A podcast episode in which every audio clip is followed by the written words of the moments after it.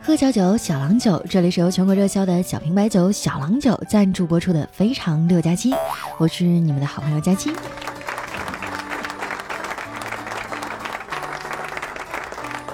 昨天啊，我去参加了一个好朋友的婚礼，折腾到大半夜才回来。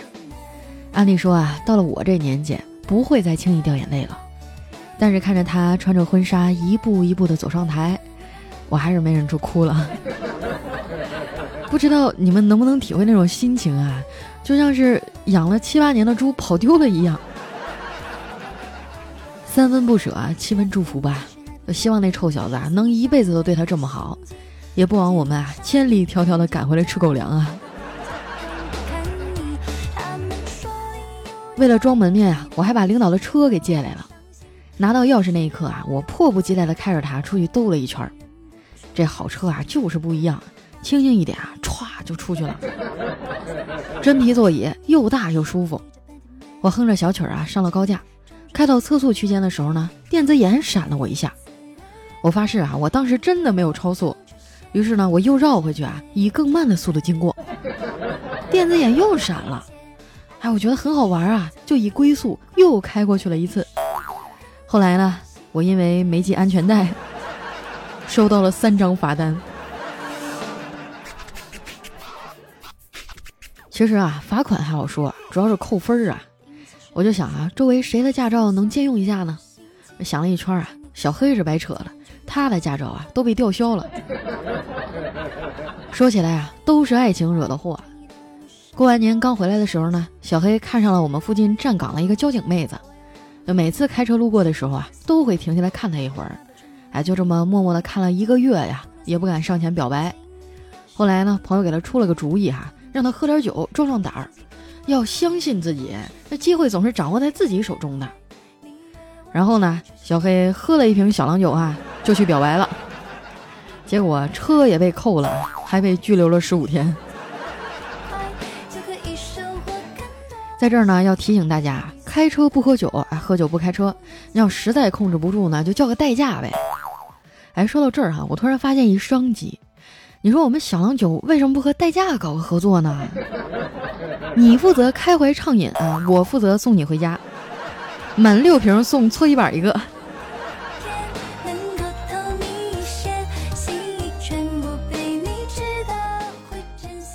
仔细算起来呀，我跟这朋友都认识八年了。当初我们几个穷学生啊，在网上搞了一个小电台，没有麦克风，没有声卡，也没有钱，但还是每天都做的很开心啊。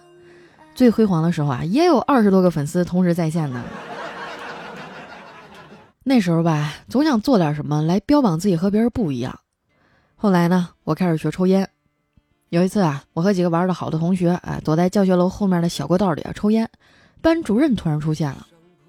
在学校里抽烟啊是要记大过的，当时我们都吓懵了，谁也不敢说话。然后呢，班主任走过来啊，掏出一包玉溪，递给我们一人一根，说：“来抽一口这试试。”这我们哪敢接呀，就赶紧摇着头往后退。老师说：“没事儿，接着。”我们只好忐忑的接过来啊，吸了几口。老师又问：“这烟咋样啊？”另一个同学说：“啊，这十几块钱的烟啊，感觉就是不一样。”大家都跟着点头，我们就这样啊，自觉地围成一圈儿，和老师一起吞云吐雾。临走的时候呢，班主任把烟头踩灭，对我们说：“其实抽烟啊，没什么大不了的，但是得好好念书，要不然一辈子啊，都只能抽几块钱一包的烟。”时隔多年啊，我依然记得这句话。不知道你们有没有抽过那种很便宜的烟啊？辣嗓子，真的。就是抽着抽着呀，眼泪就要下来了。我很庆幸啊，当年没有被粗暴的拎回去啊，记大过找家长，要不然啊，可能也就没有今天的我了。不管你们承不承认啊，贵的东西就是比便宜的品质好，因为要投入更多的成本和精力去打磨它。就像我们的精酿小郎酒，一年有三亿人次都在喝它。有人说啊，酒有什么区别呀？不都是粮食和水吗？那照你这么说啊，我和林志玲的主要成分还差不多呢，能一样吗？人嘛，有时候要有一点实践精神。如果你想反驳我啊，那你就先买一瓶小郎酒喝喝看。正好啊，他们现在有活动啊，扫码赢红包，奖金两个亿！要是你运气好，分分钟就脱贫了。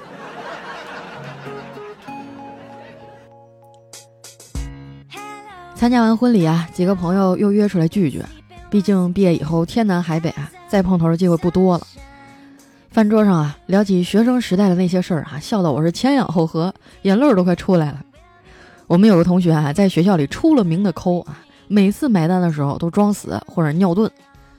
毕业以后呢，有一回啊去他们那儿出差，他竟然主动打电话约我吃饭，啊，我就调侃他，这回不会还是让我请客吧？他说哪能啊，大家挣钱都不容易，我们 A A。后来呢？我俩在他推荐的饭店啊吃了一顿大餐，结账的时候呢，我拿出一半的钱，而这个狗犊子哈，他掏出来一张五折优惠券。不知道在你们身边哈有没有这么抠的人啊？喝酒的时候张罗的比谁都欢啊，结账的时候就好像和他无关了。欢迎大家啊在我们留言区吐槽啊，那些年我身边最抠门的朋友。当然啊，大部分朋友还是很慷慨的。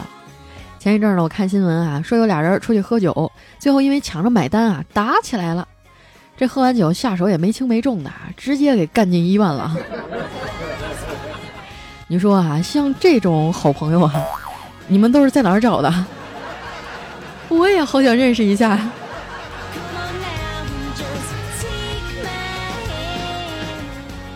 其实啊，好友相聚呢，主要是图个乐呵。何必为了买单伤脑筋呢？不如啊，来参加我们的小郎酒活动。今晚谁买单啊？开盖扫码赢红包啊！PK 大小来决定谁买单，多么友好，多么和平的解决方式啊！友谊的小船再也不翻了。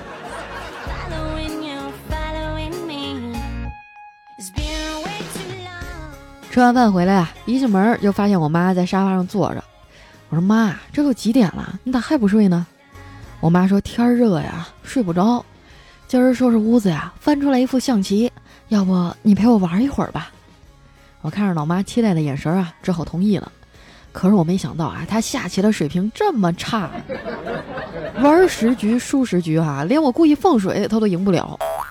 但是呢，她每局啊都会先吃掉我的象，然后笑眯眯地说：“哈，你对象没了，耶，你又没对象了。”哎，你咋还没对象呢？就这么的啊，赢了十局，哇，感觉比让我输还难受。后来呢，还是老爸替我解了围，端来一盘西瓜，说：“别玩了，刚切了西瓜，尝一块，可甜了。”我妈拿起一块啊，尝了一口，嗯，不错，是挺甜的。哎呀，这玩意儿吃多了会不会胖啊？老头子，你看我最近胖了没有啊？我感觉走路的时候啊，身上的肉都开始晃悠了。我爸仔细的看了他一眼，点点头说：“是啊，你看你这小肚腩，当年还咱闺女的时候也就这么大吧。虽然我不嫌弃你胖，可是年纪大了，太胖对身体也不好啊。”紧接着啊，就看我妈脸色一沉，啪一巴掌就扇过去了，还气呼呼地说。可以啊，老赵，原来你不光嫌我胖，你还嫌我老。我爸在一旁啊，委屈的不敢出声，我就悄悄的问他：“爸，我妈这么凶，你当初为什么要娶她？”老妈得意的说：“当年啊，我可是班花，你爸和另一个同学为了娶我还决斗了呢。”真的？还有这事儿啊？我老爸叹了口气说：“是啊。”当初我们俩决斗，谁输了呀，谁就要娶她。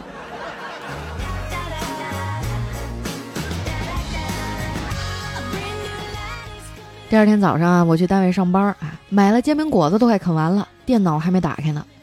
转头啊，看见我们领导拿着资料走进来，我就赶紧跑上前说：“领导，您看呐，我这电脑开机都等了半个小时，也太慢了，能不能申请给我换一台呀？”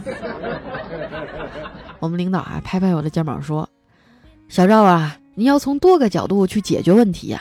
比如说，你以后可以提前半个小时来上班吗？”我像个霜打的茄子一样回到座位上，小声的念叨：“哎，真是被岁月磨平了棱角啊！”丸子听见了，就安慰我说：“佳琪姐，我觉得岁月并没有磨平你的棱角，它可能只是在你的棱角间的空隙里填充了脂肪。”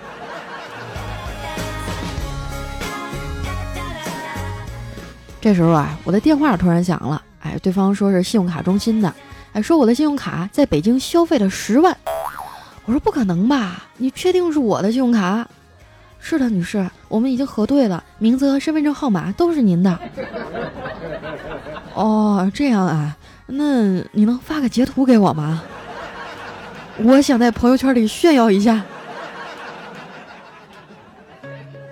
现在呀，网购是越来越普遍了啊，各种骗局也层出不穷，大家一定要看好手里的卡，不要让骗子有可乘之机。在这一点上呢，我做的就特别好。一般啊，说我信用卡消费一万以上的哈，我理都不理，因为我总共的额度才三千。贫穷是我安全的。下午呢，领导不在啊，办公室里这帮人就放散羊了。小黑啊，在角落里刷剧，哎，丸子在看淘宝。他在一家店里呢，看上一条小裙子，哎，觉得很好看，就问客服：“这件衣服我穿哪个码合适啊？您能不能推荐一下？”啊，这客服就很客气的说：“好的呢，小可爱，方便说下您的身高和体重吗？”“嗯，身高幺五八，体重一百五。”“你建议穿哪个号呢？”对方啊，沉默了半分钟，回复说。亲，您这个问题太难了，我们不建议您穿呢。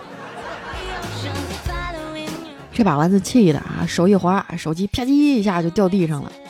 他捡起来看了看啊，啥事儿也没有，就感慨地说：“哎呀，我朋友花一万块钱买的 iPhone 叉，我一千多买的华为，都是因为不小心啊摔了几次，结果他的手机啊现在都不能用了，而我的屁事儿没有。”通过这件事儿啊，让我明白一个深刻的人生道理：这人长得矮呀，还是有好处的。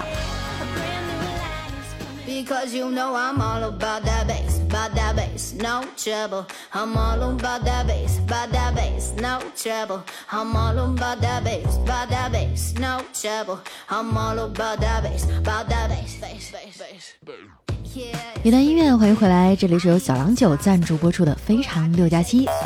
朋友相聚啊，难免大吃大喝。哎，那你们都经历过哪些朋友之间抢着买单的囧事儿呢？或者说啊，你有没有那种就特别抠的，现在想起来都咬牙切齿的朋友？哎，欢迎大家留言来跟我分享一下。小郎酒帮你解决买单的世纪难题。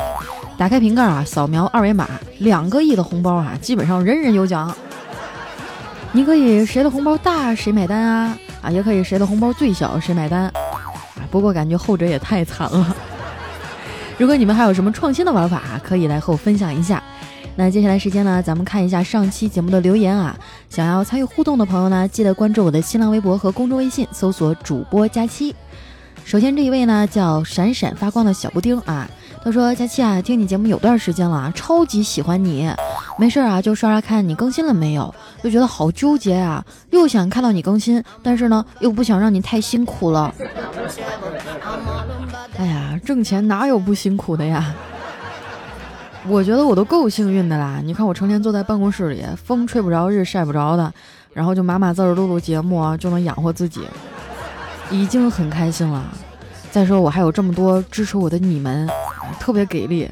所有的金主爸爸都特别喜欢投我的广告，而且投过的没有一个不满意的。我觉得这就够了，此生足矣。来看一下我们的下一位啊，叫杀戮天使。他说小郎酒真的很好喝，佳琪我真不跟你吹哈。晚上和朋友聚会，喝了一点也不上头，喝了不少呢，也不是很难受啊。虽然说喝多了，把交通工具都停在饭店了，但是为了支持咱们家波特大假期啊。非常感谢我们的杀戮哈，我谢谢你们因为我的话而去做了一次勇敢的尝试，但是尝试了以后你就会发现这一步绝对没有走错。来，我们的下一位啊，叫谁是谁的谁哈，他说不知道为何佳期的声音就是喜欢，治愈系良药，开心不开心啊都喜欢听你。好呀，那我就希望你听完我以后啊，每天都开心哈。下一位朋友呢叫 WZMS 啊，他说喜马拉雅电台的主播当中啊，我觉得佳期的声音是最吸引人的，最自然。请问你还缺男朋友吗？我看着冰箱里的男朋友们默默的笑出了声。下面呢叫森山绿芽，他说佳期，我终于知道为什么你每次都是大晚上更新节目了，原创啊，只有夜深人静的时候才会写出好稿子。佳期辛苦了，支持你。虽然现在我们的节目没有做到完全原创啊，但是如果你们仔细看的话，你应该能听出其中很多我自己写的部分。虽说表现的也不是太好啊，但是我在尝试了，真的。下一位呢叫杨洋，他说：“佳期小姐姐辛苦了，刚刚回到老家，为了跟未来的媳妇儿见面。嗯，我比较内向，你说怎么跟喜欢的女孩说话呢？说什么呢？出去玩也不知道都说些什么呀。”你们俩都已经发展到未来媳妇儿的程度了，你还不知道说什么呢？那你就带着他买买买吧。下面呢叫不用读我啊，他说佳期丸子啊，上次留言的时候呢，还搭了一百块钱的打赏，都没读我。我是个西安的姑娘啊，今年夏天呢要嫁给你们哈尔滨小伙了。三年半以前啊，选博士导师的时候呢，心情不好啊，当年的男朋友推荐了你和彩彩给我。这几年做实验的时候，是你们的声音陪着我。我这次留言啊，就想跟你预约一下，六月十号左右呢。你要是出节目，能不能给我送个新婚祝福呢？怎么说我也是嫁去你们哈尔滨了，你就欢迎一下我呗。没问题啊，嫁到我们大哈尔滨的媳妇儿，必须用最高的礼节欢迎你。你等会儿啊，我回头我找一个就比较偏僻的地方给你放炮。我一边放炮一边祝福你，然后录下来，怎么样？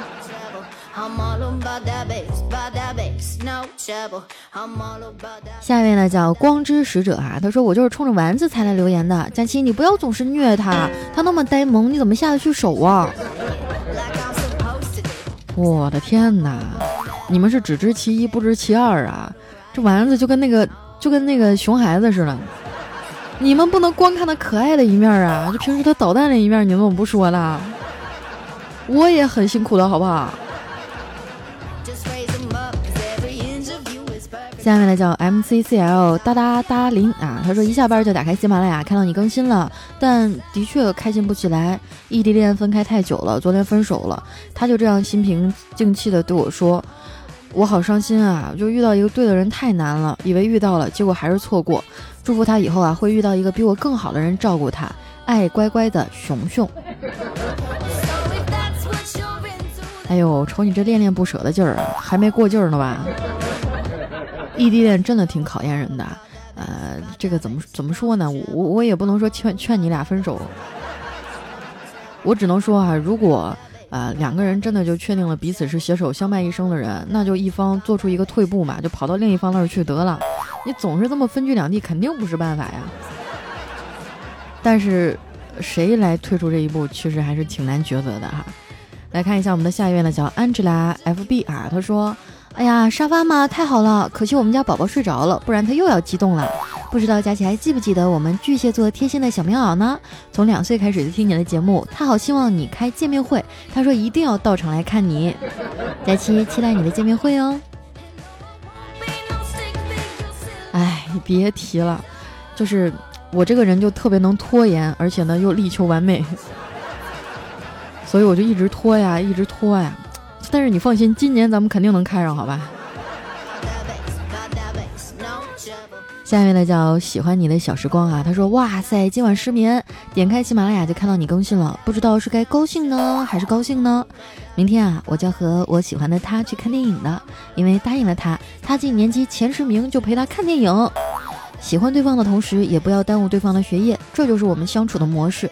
希望能和他一直好好的在一起，你也要好好的。哇，现在的小孩子都都这么激励对方了吗？真好，我觉得这个模式特别棒，就不像我以前处对象的时候，就是我们俩相约一起去逃课。人嘛，就应该积极向上一点啊。我们的下一位呢，叫东东，要努力努力再努力哈。他说他和我分手了，说不甘心这辈子只和一个平庸的男人在一起。我黯然去别的城市打拼，十年后事业有成，依然爱他。听说她嫁给有钱人，生活安逸但不快乐。后来呢，我被邀请参加同学聚会，知道她也来，我就故意穿得落魄潦倒。有人感到奇怪，我说我要让她相信，当年抛弃我的选择是正确的，这样她现在才会感觉幸福一点。哇，我读到最后都没有转折，这不是一个段子是吗？但是读起来心里蛮感慨的。哎呀，人这一生有的时候错过真的蛮多的，还是希望我们现在正在陷入恋情当中的朋友好好珍惜吧。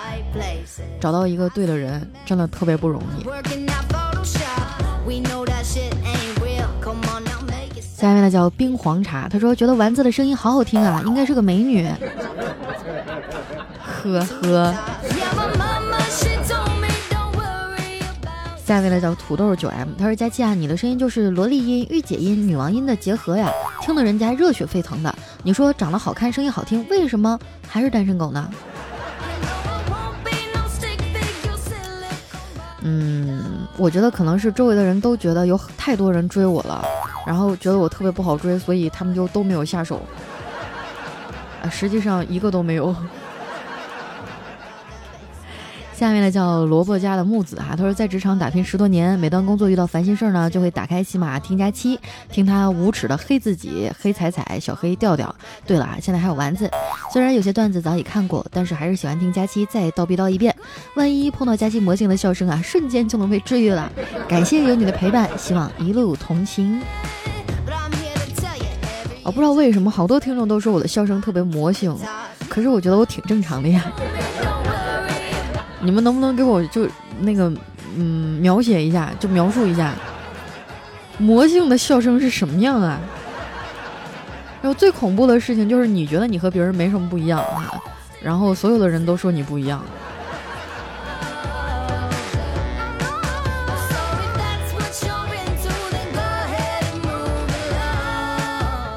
下面呢叫不孤独不失望啊，他说佳期啊，我正准备考研，喜欢上了一个一起上课但是不认识也不知道有没有男朋友的女孩儿啊，我该不该向她告白呢？被拒绝了咋办呀？耽误考研了咋办呀？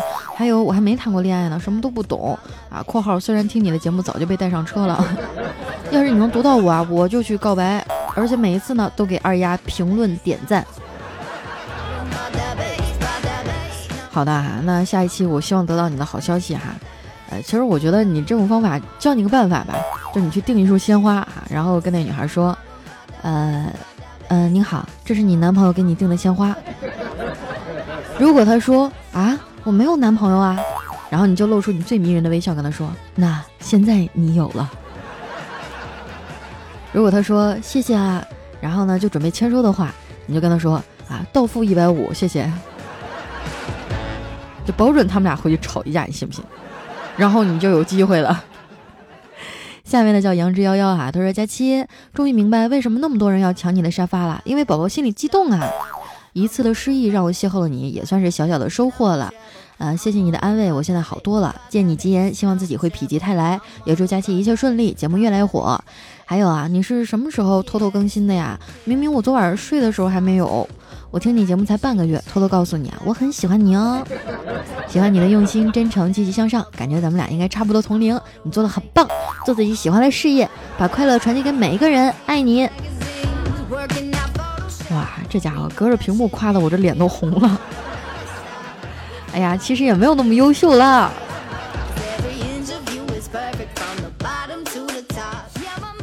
下一位呢叫佳期，你是我的云彩。他说公司啊有个男领导是个很细心的人。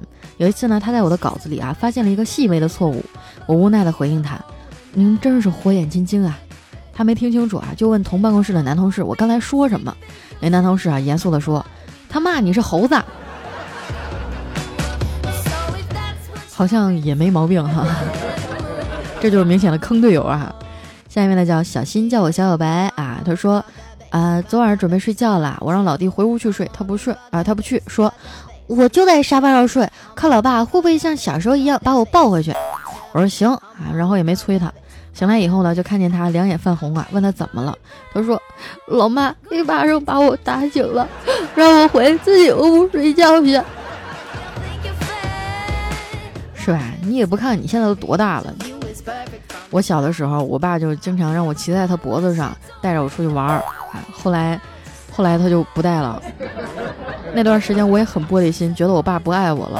后来我看了体重秤上自己超过一百斤的体重，觉得爸爸有时候其实也很难的。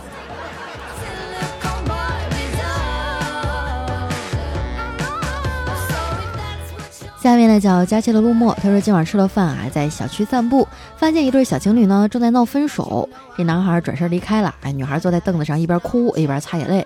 于是呢，我就跑过去坐在他身后啊，默默的点燃了包里最后一根香烟。这时呢，路过的人都对我指指点点啊，这都不是我考虑的问题，我只知道有女朋友的感觉真好，是吧？一会儿那男孩就回来揍你一顿。